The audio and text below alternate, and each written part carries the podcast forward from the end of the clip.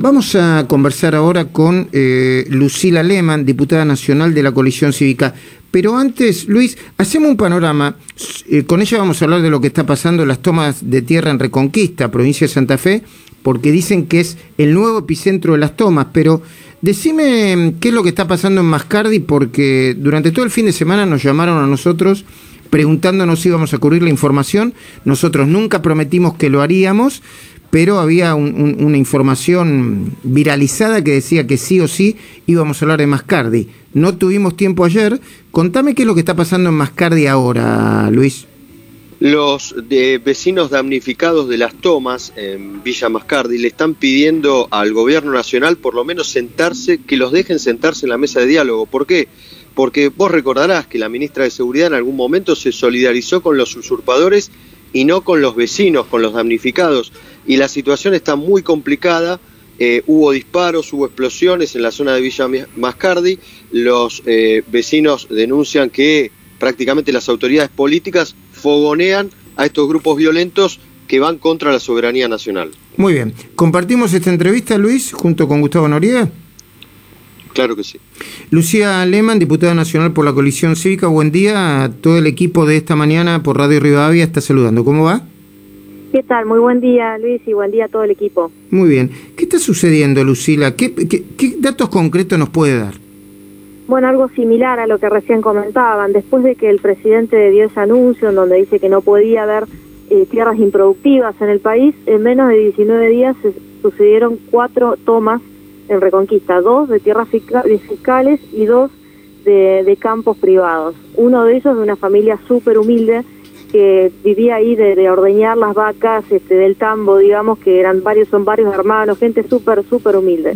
Y lo peor de todo esto que está fogoneado por gente de, por punteros políticos del movimiento Evita. De hecho, han hecho varios allanamientos y, y bueno, ahora van a salir algunas imputaciones sobre eh, gente de tierra y vivienda de la municipalidad de Reconquista. Hay una mujer que se llama Eide Vargas, que trabaja en tierra y vivienda de, la, de la, Secretaría de Tierra y Vivienda de la Municipalidad de Reconquista, que es del Frente de Todos, y eh, está bastante, está investigada, de hecho le, han allanado la casa por ser la que motorizaba y llevaba a toda esta gente. Mm.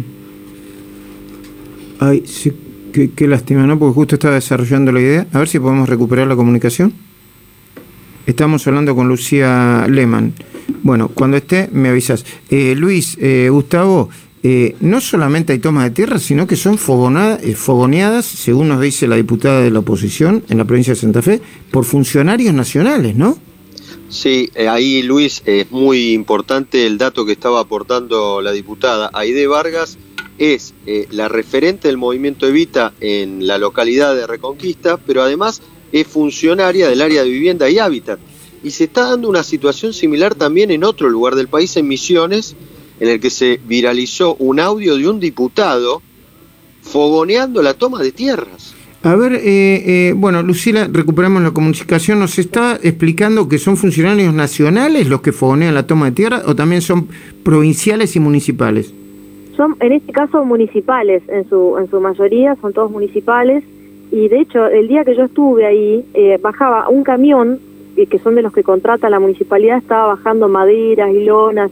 O sea son ellos mismos lo que se la misma gente de ahí te lo dice. O sea a mí me dijeron que venga y que agarre esta tierra que es para nosotros digamos no entonces es muy grave porque acá eh, estamos hablando de que la propiedad privada es para todos no privada. Pero en este caso en particular más grave aún es que gente que es súper humilde que le sacan están enfrentando pobres contra pobres. Y eso es es grave porque además habla de, como, no tienen ningún logro y habla del fracaso, digamos, de la política, eh, de que no pudieron en ningún momento resolver el problema de hábitat de un montón de gente, por un lado, que está no tiene acceso a la vivienda digna, y por otro lado, enfrentando con, con gente que son propietarios y que no tienen ni plata para pagar un abogado, digamos, ¿no? Entonces, lo que está pasando es un abuso muy grave, ahora van a transcurrir, como reciente decía, las imputaciones, la Fiscalía está trabajando muy bien, y, bueno, empiezan las mediaciones, pero para retirar esa gente de... Y otra cosa, la Intendencia le ofreció a los dueños de estas tierras comprarle las tierras muy barato.